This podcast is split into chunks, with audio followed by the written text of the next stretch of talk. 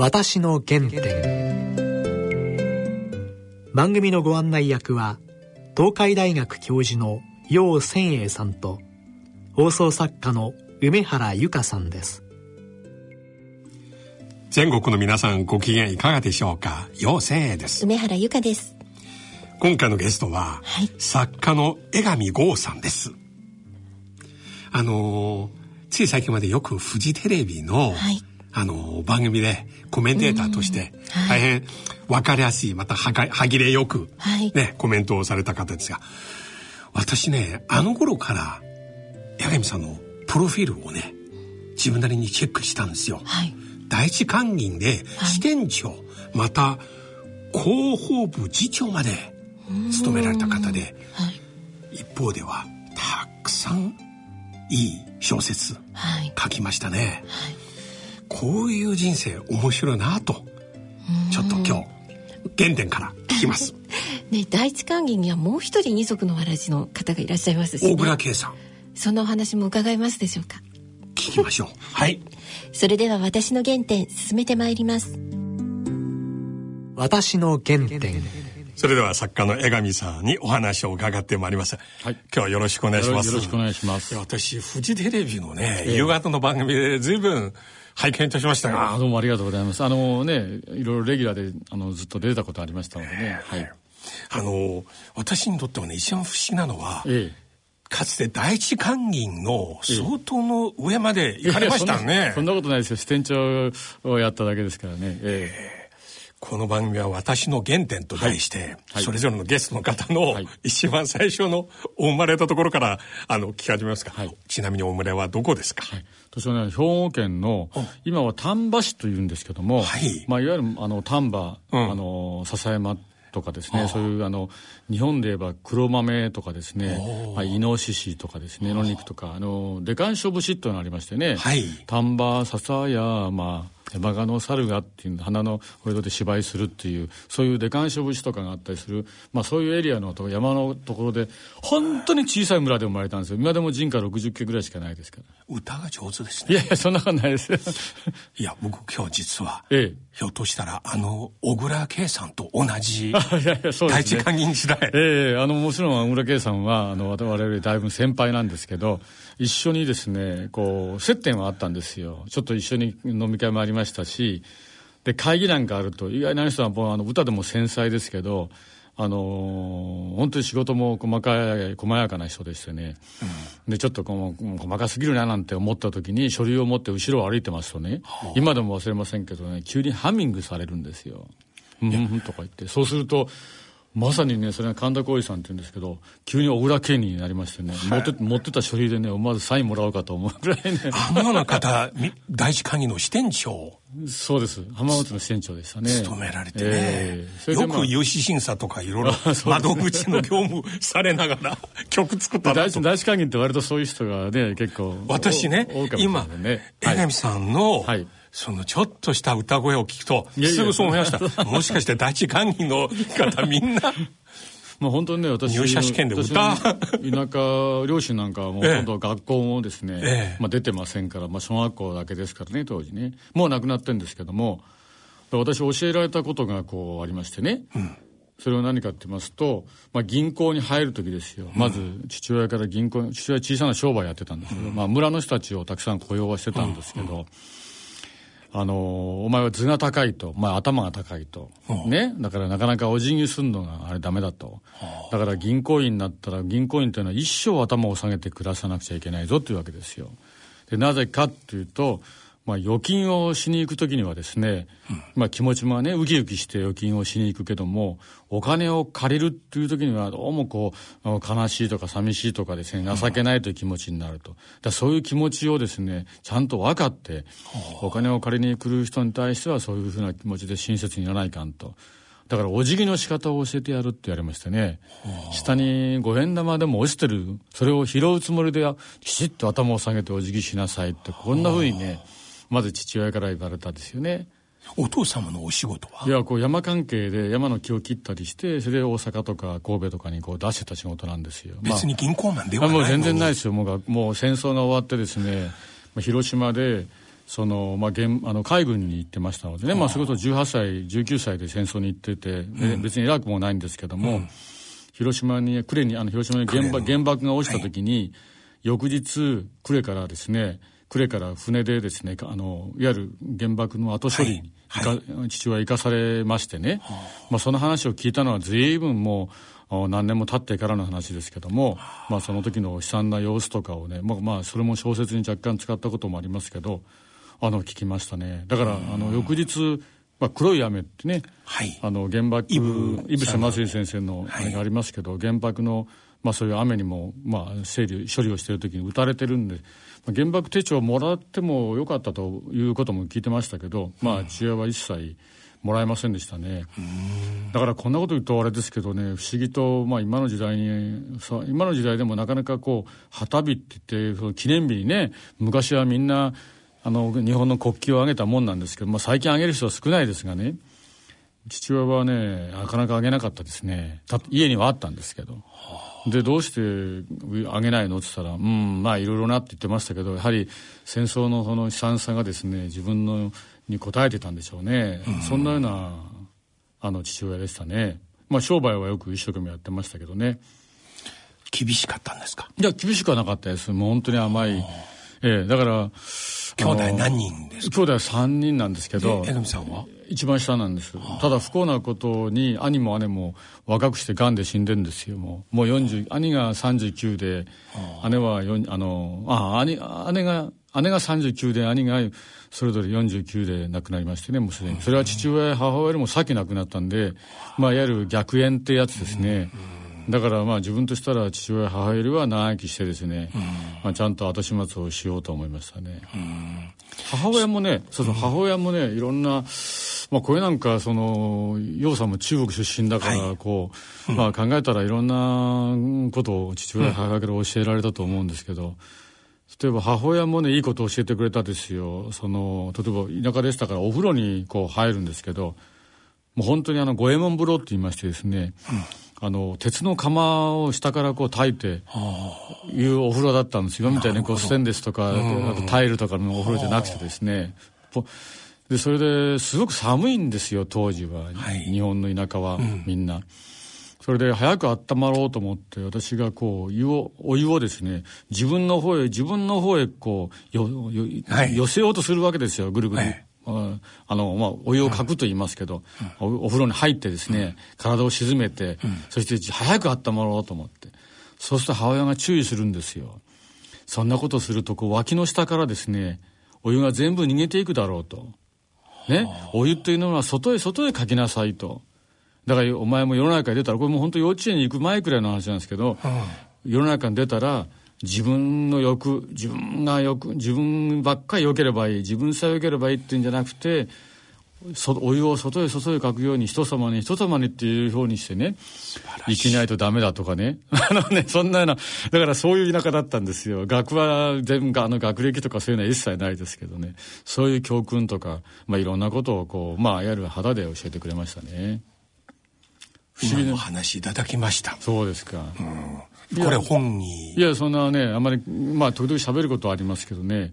お父さんの五円玉拾よん。と、お母様のこの温かい水を外へという、ね、まああの本当に人の出入りのね、商売やってましたので人の出入りの激しいとこだったのでまあ、そういう意味ではそういうところで大きくなったので、まあ、今いろんなあの人を見たり銀行員になった時でもですねいろんな人をこう融資をしたりする時に人を見たりするのも、まあ、子供の時からの訓練にはなりましたですね。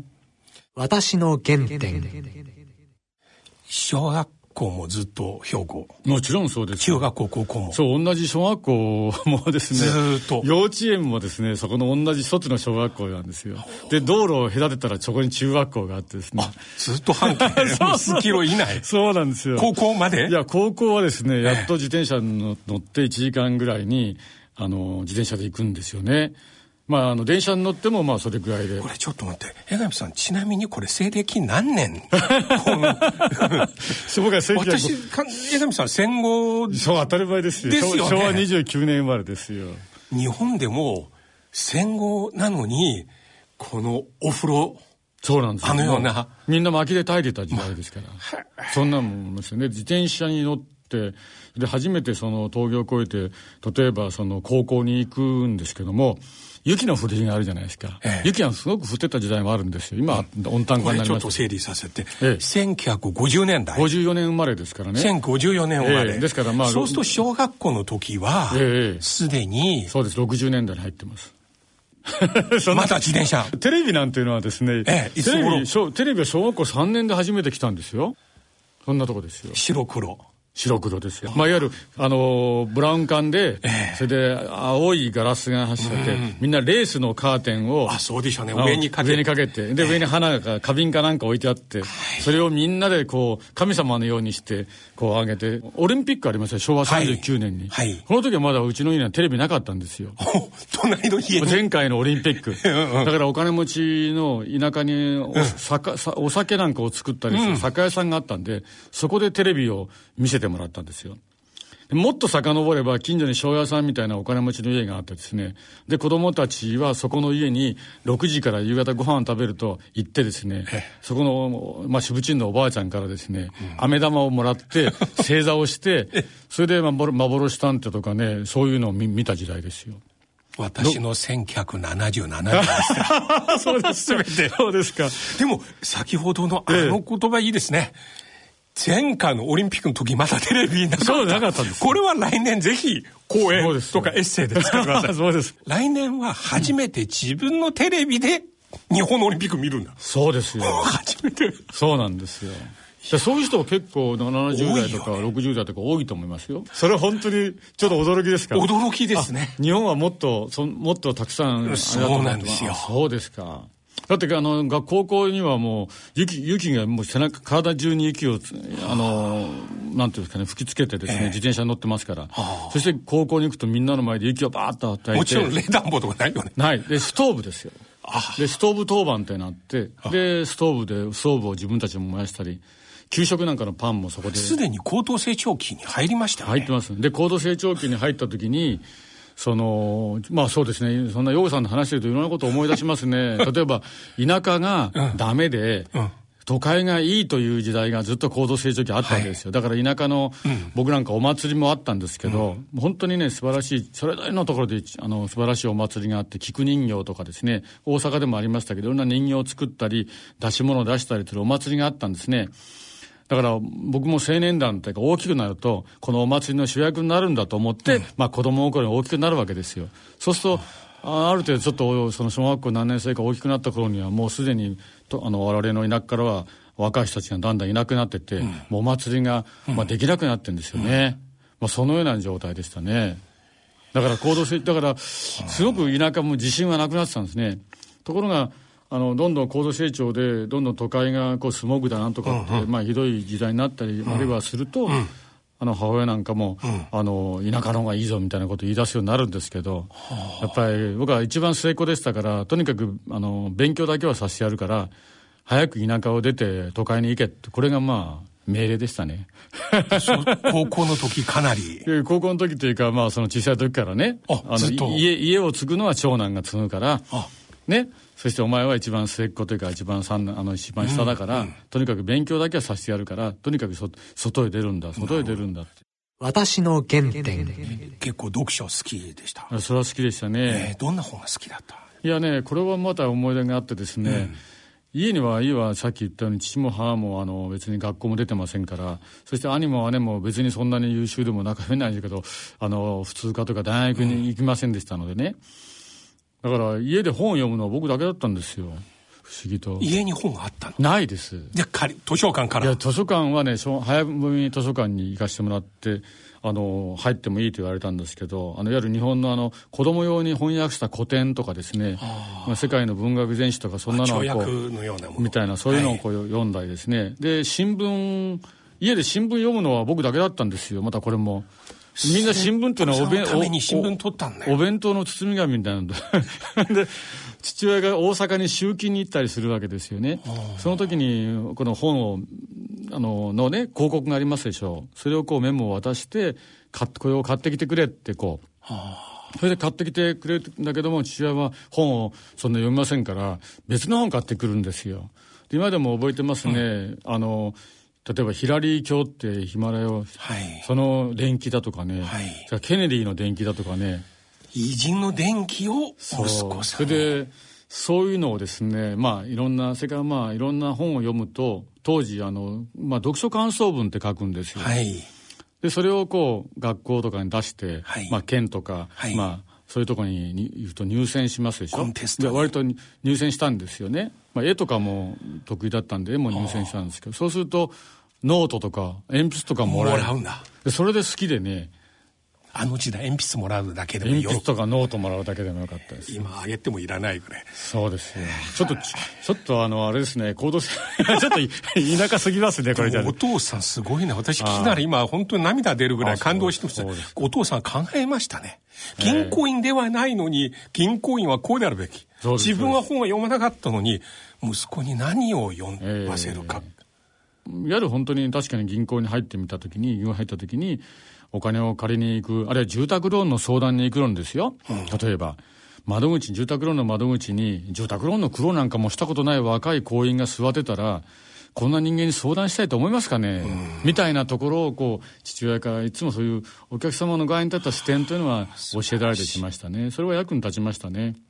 ちょっと、はいはい、いきなり銀行員まで飛んでしまう。私はまだ高校の時、ね、私はゆっくり聞きたいんですよ、え。え高校の時いくつ、高2の時から大学、えー、どの大学に行く大体決めました、はいはい、ええー、東大。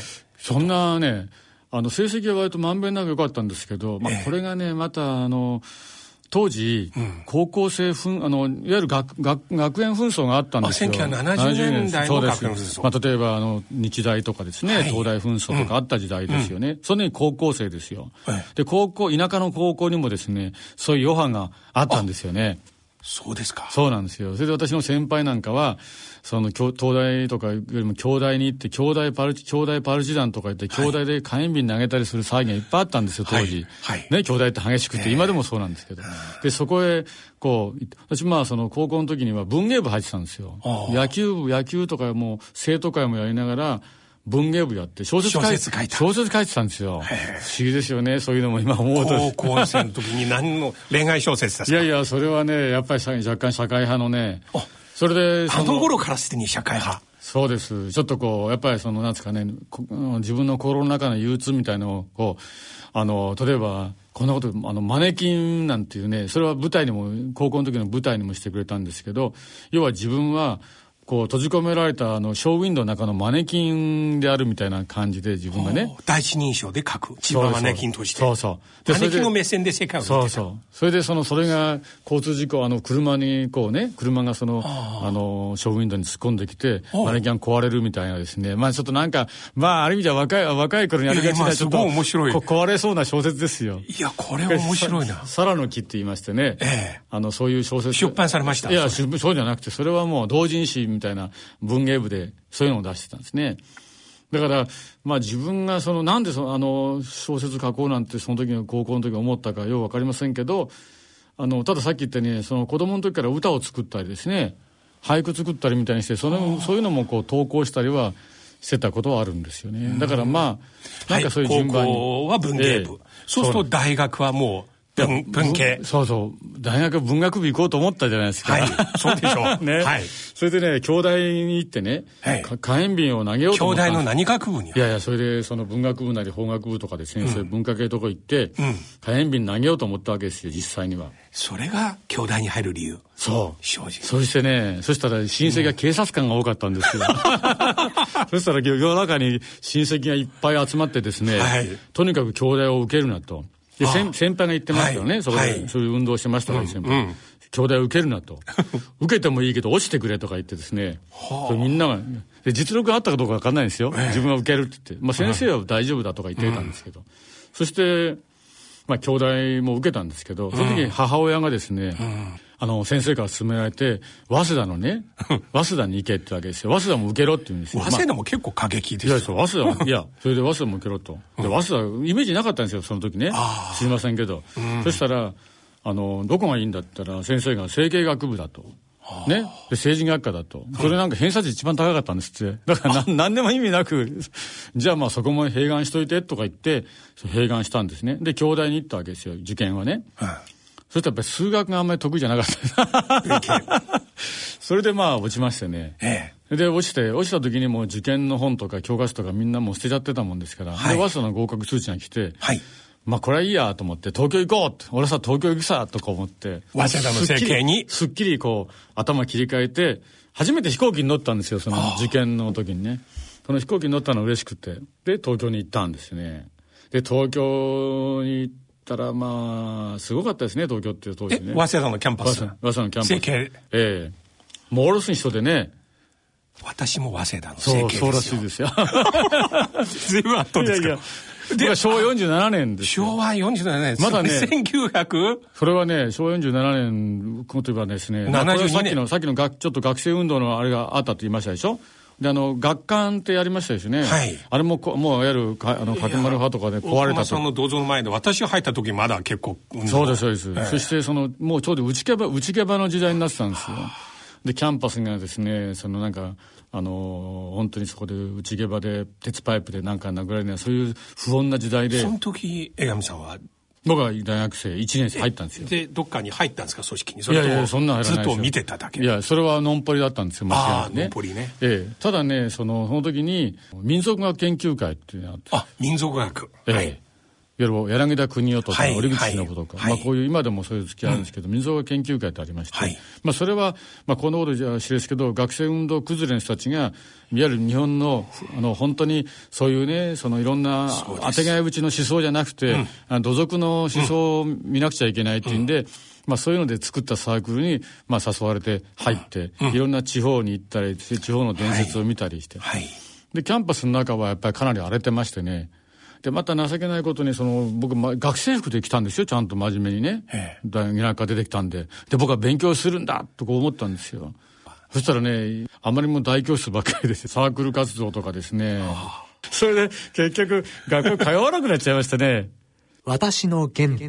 ね、あそこの早稲田で映画映画いっぱい見ましたよ。日本建ての。あ、僕は田舎で。郵便局の隣。田舎で映画館があったんですけど、ええ、あの、それは映画はもうだんだんポルノ映画館になっちゃいまして、もうだんだん映画も廃れちゃって、東京に来たら映画を見ようと思って、高田馬場の早稲田松竹ってありますでしょ、ええ、そうでしょ？それから新宿昭和館で薬剤映画とかですね、はい、まあそういうのをなんか文芸座文芸地下とか言って池袋に、これ一日中ね、映画をこう、弁当を持って映画を見まくったりしましたね。それは1970年。ええまあ70年入って私は1986年来て同じことずっとやってた。そうですか。もう日本ではもうすでに終わったけど、えー、私神田川っていう歌を歌いながら、あそういうもう池袋文芸座、えー、えー、新宿昭和館で高倉健とかね、そういう薬剤映画とかも含めてね、いやまあ確かにそういうこともありましたね。で、早稲田の4年間。ええー、それで文芸あの。無事に卒業。いや、無事は卒業しなかったですね。あそうそう、それでビュッセン・マスリー先生のところにね、訪ねるんですよ。それはね、これは、その、不安だったんですね。井伏正義先生っていうのは、あの、黒い雨とか、さっきの原爆のね、うん、それから山椒魚とか、ね、ファンとして直接家に訪ねて。ええそれはね、ある日、その、それこそさっきの内毛場の時代って言いましたけど、まあ、デモに出ようとしたんですね。はあ、で、当時、本当に、その、鉄パイプでお腹破られたりする人いっぱいあるような時代でしたのでね、友達と下宿で、阿佐ヶ谷の下宿で、僕はあの友達の下宿で、明日の朝、その、明日ね、そのデモ隊、いわゆる角丸派だったんですけど、角丸のデモ隊に対抗するために、ノンポイの学生で集まることが、まあ、人間の盾です、今で言えば。そういうのをやろうと言って、で、腹巻き代わりにその雑誌、週刊誌を巻くとかですね、まあそういうことをしたときに、これも不思議なんですけど、これも小説で、ラストチャンスという小説の中に登場させましたけど、阿佐ヶ谷の商店街をね、うん、その日歩いてたんですよ、うん、その前の晩にね。うん、そしたら、そ今でも阿佐ヶ谷商店街あるんですけど、一人だけポツンともうシャッターが降りたし、まあ、薄暗い商店街に、今でも忘れられませんね。おばさんの占い師が一人いるんですよ。それでそのおばさんの僕はやってのも先にも占ってもらったの。それが初めてなんですけど、そのおばさんの占い師さんに、明日こうこういうことが怪我をしませんかと、デモデモに出るのにね、占ってもらったんですよ。結果？はそしたら大丈夫。あなたは長生きしますって言われてね怪我そう言われたんですよね。で、その時に願掛けして、本当に怪我をしなければ、あの、翌日、井伏正義さんのところに訪ねていこうとこう思ったんですよ。そして本当にこう翌日翌朝になったらデモが中止になってましてね、うん、そういうでギリギリのとこでちょっと運が運がいいとこあるんですけど。で早稲田のキャンパスのとこにあのまあ公衆電話があったんですね、はい、で当時は電話も今みたいに個人情報とかないので電話番号あったと思うんですね、うん、それでかけたんあ電話帳に載って。ええ。そしたらすぐにそもう本当に井口まず出てじゃあ今から来なさいって言うんですよ。え、自己紹介して。え、早稲田の学生です先生のファンですと。訪ねて行っていいですかって言ったら。今ならね、そんなの絶対に僕はノーですよ。当時はおおらかだったんですね。そして、荻窪の清水ってとこに、あの、行って、はい、そうするともうすぐね、もう有名な大作家ですから、はあ、もし豪邸だったらどうしようか入りにくいなと思ったらですね、うん。うん、もう本当に平屋の家で、はあ、そうすると表札がですね、ええ、あの、名刺の裏に、筆でイブセと書いてですね、はい、それで画鋲で止めてあったんですよ。はあ、もうそれでもう入りやすくなりましてね。でベンベンガラ格子のねこう戸をガラガラっと開けてで入ったで先生のところに入ってそしたら上すぐ上がれって言われましてね、うん、そしてそのそこでまあ、いわゆるうなうなぎとかですね、もう初めて飲んだことないジョニクロのウイスキーの水割りとかですね、はあ、もうそんなのを出してもらって、そしてそのいろんな話を聞いたんですよ。太宰治の話とか。いろんな、まあ、太宰が先生を死と仰いでましたのでね、うん、そんなようなことで。あの日一番印象的な言葉は？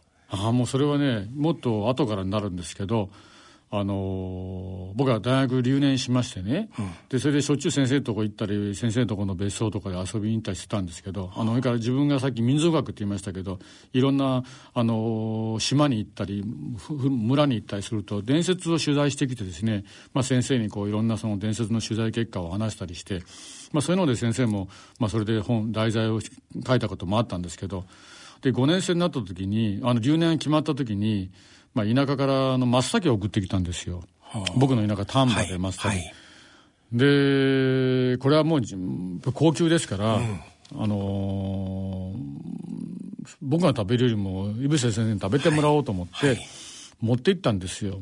ね先生の家に。で先生こう田舎から松,、松茸を送ってきたので、食べてくださいと言ったらですねじゃあ上に上がれと。座敷でじゃあ一緒に食べようと、おっしゃったんですよ、いやだけど僕はもうその時留年も決まってて、ちょっとこう本当に学校もねこのまま中退するかもしれないぐらいの暮らしぶりだったのでいや先生今僕はもう恥ずかしくって、ちょっと上には今日上がれませんと、分かったと、じゃあそのそのままねこの松茸はあのお前が今度ちゃんと自分で自信を持って俺に会いに来る時まで、ま、もう待っとくからって言うわけですよ。でそれは先生にちょっと待ってほしいと。丹波の松茸だから、うん、そのね匂い松茸っていうくらい香りが大事だから、今食べても困ると、大丈夫。佃煮にして、ま、持っとくからって言ったわけですよね。でそれでまあ僕はまあその日は上がらずにそれからまああのバイトバイトでですね、まあ、留年しちゃってるからあんまり仕送りもまともじゃないので、バイトバイトでまあただそれで翌年ですねこれが運よくあの、もう5年生になったのに、運よく第第 一会議、第一会議が1社受けただけだったんですけど、たまたま先輩が、リクルーターですよね、今で先輩がいて、声かけてくれて、行ったら、まあなんかトントンと、まあ銀行に入ることになったんですよ。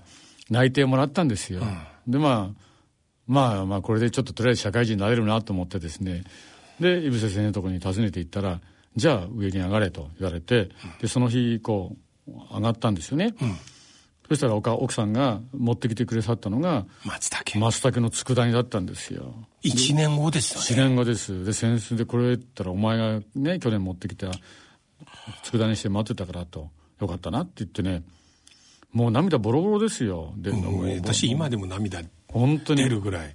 まあ、その後も就職の時にこれ小説にしましたか？いやいや小説しません小説にはしませんけど、まあだけどね、本当にね、あの、嬉しかったですね。で、まあ就職する時も、まあ靴買ってもらったりしてね、その時言われたのが、まだ忘れないのは、小説はいつでも書けるからと。ね、僕は小説持ってって見せておくことは一度もないんですよ。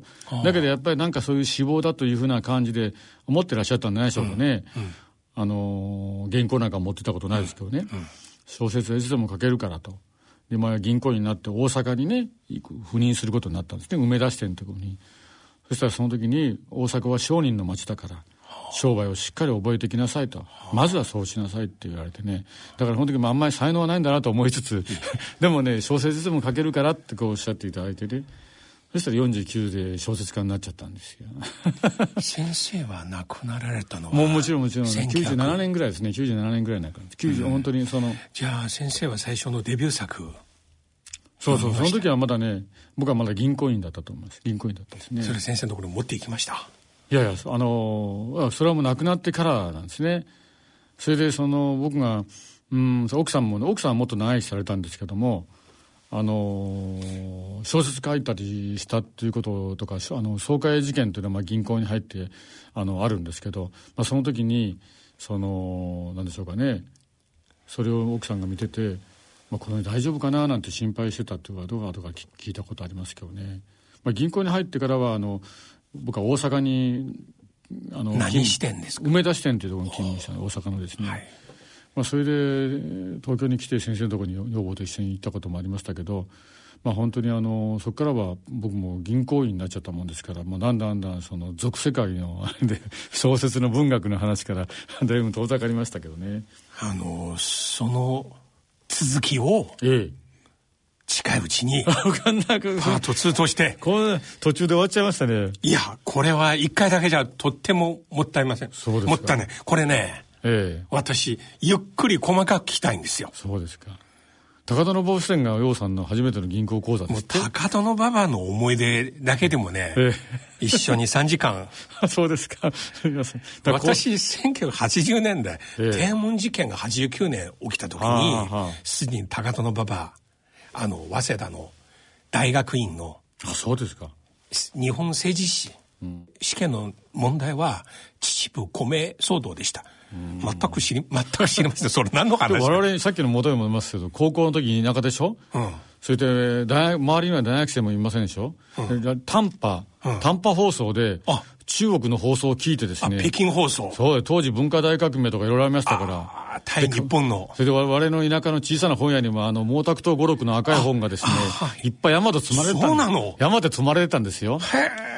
で、あの、なんか、あの、なんだっけ、農業はなんとかに学べとか言って、はい。ありましたよね。大祭。大祭学べとか、そういう放送をね、僕工業は大慶学べ。農業は大祭学べ。それをね、日本語の放送でしたけどね、それを聞いてましたよ、僕ら。田舎で。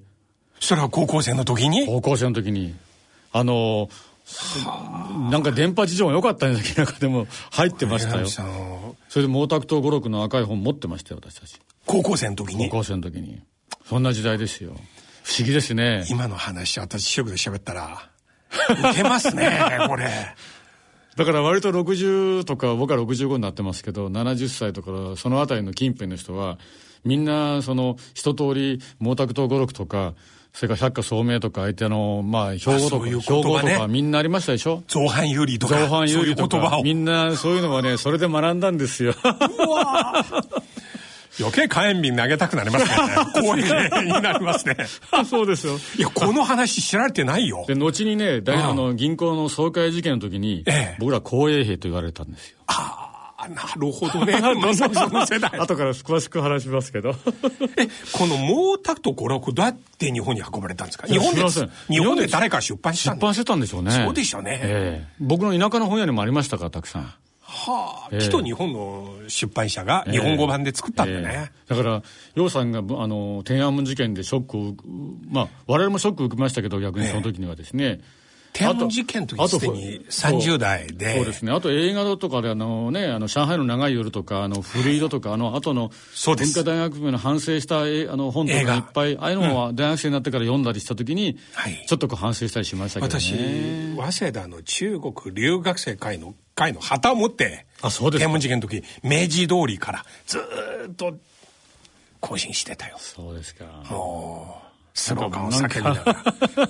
なんか世代を超えて うん、そうですよ。これ、江上さん。はい。5回ぐらい 話していきましょう。そうですか。この、付き合いなかった二州双方、海を隔ててね、実はお互いに相手に関して、そうですね、国に関してどんな情報あったかと。えー、えー、私、一番日本に関する知識は、えー、幼稚園の時、はあ、1960 3年か4年。はい。街中に、しょっちゅう完成デモあります。今日はキューバ人民支援する。明日はベトナム人民支援する。はいはいはい、で、その中で、日本人民を支援する。横須賀米軍基地反対とか、日米安保反対。はいはいはい、初めて横須賀っていう。あと、社会党の委員長の名前、佐々木幸三。はいはい。あの中国で佐々木増増む、増増むで。あの響き。あの、東北弁のね、なまった方ね。それがね、えー、一番日本に関する最初の記憶。日本の皆さん知らないよね。上海の小学生は、そんな日本人民支援のデモに参加して。こう僕は小説書いたね、大原、うん、あの、総一郎っていう、あの、天あり命ありって、クラレのね、うん、まあ、あの、まあ、大原孫三郎の子供で、クラレの創業者に当たるんですけど、天あれ命あれって小説を書いたんですけども、その人なんかやっぱり戦争やがあったりとか、いろいろこう運命がありましてね、結局あの日中の国交回復の前に、はい、あの中国から頼まれて、はあ、あのいわゆるあのビニロンのブラント輸出をやってるんですよ、うん、あの吉田茂とかみんな動かして。なるほど。だから当時の日本人はやっぱり戦争に対するいろんな思いもこうあってですね、まあ、そんなようなあの、まあ、いろんな交流があって今今日またいろいろまた複雑な関係になってますけど、ね、実は1950年代、え60年代しかも文化大学も含めて、え中国の一般市民の頭の中にある日本のイメージはね、90年代の日中関係の時と全く逆。日中戦争あったけど、なぜか戦後、すごい日本人民応援。ね、日本に対する親近感なぜかすごいものでしたね。うん。うん。日本の映画、ドラマとか、ね、韓国は結構そういうのが全部禁止じゃない、うん、禁止します、ね、中国は禁止したことないんですよ。だから、ね、もう文化大学終わったらもう高倉健とか。高倉健そうそうそう山口百恵とかさ 赤いシリーズもうすごいですよ。そうですよね。うん。今また再び中国今日本ブームですよ。あそうです観光客今すごいじゃないですか、そうですそうですよね。いや不思議なんですよ、まあ、ちょっと日本今韓国と、いろいろ仲あるけど 日中はねまあ逆に日中は仲良くした方がいいですねというかまあその考えて、ね、歴史上のね2000年のね2000年のね時代からずっと、ね、文化、えー、あるいは文学お互いに好きなところあるんだよ。そうですよね。歴史とかまあ、孫悟空ももう本当にもういろんなもん全部入ってきてますからね。だって考えたら、そあの早稲田で孫文やとか、周恩来。周恩来、みんな早稲田で勉強したんじゃないですか。今中国で最も使われる言葉。こうもそうそうですよ。例えば、共産党、革命、経済、社会主義。これすべて日本から中国へ輸出した言葉ですよ。そうですよね。まあ、こっち、日本に翻訳は全部ありましたからね。まあ、当時新国でしたからね。共産党宣言は日本語版によって翻訳されたんですよ。そうですよ。そうですよ。ええだからもう日本が中国に影響を与えて中国革命を まあなんかこの話をね近代史の話含めて近いうちにわかりました。またぜひ来月でもはい、私の原点。ちなみに最近何かお書きになりましたか？はもう本当ありがとうございます。あのね、9月の25日くらいに発売になるんですけど、はい、この日経のラジオですけども、日経 BP、日経ビジネス社から、はい、日経 BP 社から、二人のカリスマって言いましてですね、で、まあ、セブンアイグループありますよね。はい、今いろいろこう、コンビニで問題がい。ろいろ出てますけど、はい、まあ、それの戦争の時からですね、創業者の、まあ、伊藤さん、伊藤岡田の伊藤さん、そして、あの、コンビニのセブンイレブンの鈴木さん、まあ、このあたりを、まあ、モデルにしてですね、もちろん、あの、小説ですから、あの、そのままじゃないですけども、いわゆる戦後の日本のその、みんな流通業っていうのはものすごく変,、うん、変遷を重ねてるんですよ。いろんな会社が出てきて。で、みんな闇市からスタートしてるんです。戦後のゼロからスタートしてるんですよ。まあ、洋華堂さんもそう。ね、それから大英さんもそうみんなそうなんですねでそういう人たちがいわゆるこう本当にこうみんなでこう戦いながらですねで、まあ、あの今の時代を迎えるという、まあ、ちょっと大河小説で上下2巻なんですから、まあ、ぜひあのこれをおお聞きの皆さんはですねだから日本のその戦後の流通史みたいなことも学べるみたいな小説になってます。今これよろしく私中国語に翻訳して中国に出したいんだよ。ああもうぜひぜひそれよろしくお願いします。そのグループ伊藤門中国にもすごい展開してるから。そうですね。そうすると彼らの原点、ええこれ中国の皆さん興味はあの北京とね四川に向こうの東照寺さんから頼まれて当時大英さんもそうですけど、みんな行ったんですよ、その時にね3つの約束って言うんですよ。要は中国に行ったらあのとにかく従業員さんに給料の遅配は絶対しちゃダメよと、それから仕入れ先には20日締めの月末現金払い10日のタイムラグでちゃんとキャッシュで現金で払いなさいよ。なるほど。で安心安全ないいものを置きなさいよと、はあ、この3つの約束を絶対守りなさいっつって出店するんですよね。そうするとすごく地元から信用を得てあの SARS の時にものすごい業績が上がるんですね、ええー、だからねその2人のカリスマではもう戦後の闇市の中から男たちがみんな頑張って今日の流通のですねその間バブルがありますでしょ？そうですね。バブルでいろんなところが倒れたりする中でうん、でその経営者としての教訓なんかもいろいろ入ってますので、まあ、ぜひ読んでいただければありがたい。いや、はい、この本は中国の出版社絶対飛んできますよ。そうですか、うん、ちょっと要請よろしくお願いします。また次回この番組いらっしゃる時に、はい、ちょっとこの感想。はいちょっと。聞かせてください。私ありがとうございます。す。いません。今日どうもありました。私の原点。いや映画見さんの話面白すぎますね。ですね。あの一番、はい、今でも、うん、もうこれはすぐ中国の皆さんに紹介しようと思ってるのはあの冷戦時代中国の文化大激務のさなか海のこちら側の日本の兵庫の田舎でなんと短波放送の北京放送で毛沢東語録を聞いてまた田舎の本屋さんに毛沢東語録並んでたんですね。売ってたよ。そしてこれはね今でも彼はあん中の毛沢東のセンテンスを今私なら今まだ覚えてる。彼も覚えてる。この私と彼の今日のこの出会いこの記憶の交換一体何なんでしょうか？ちょっと不思議な縁ですかね。不思議ですね。またお母さんの話感動しました、ね、お風呂の話。うん。自分だけが温かいところこうやってすくってたら、うん、実は温かくならないんだよ。温かい。お父さんも銀行マンではないのに、はい、銀行マンになったら人に対する頭を下げてお辞儀することから学びなさいと五円玉を拾うような形でやりなさいと。いや感動しました。その続きをまた近いうちにぜひ。ぜひ聞きたいと思います、はい、はい、番組では皆様からのご意見ご感想をお待ちしています。ホームページにある番組宛てメール送信欄からご投稿ください。またこの番組はポッドキャスト Spotify でいつでもお聞きいただけます放送では収まりきれなかったお話をすべてお聞きいただけます。それではそろそろお時間です。お相手は陽性と。梅原由香でした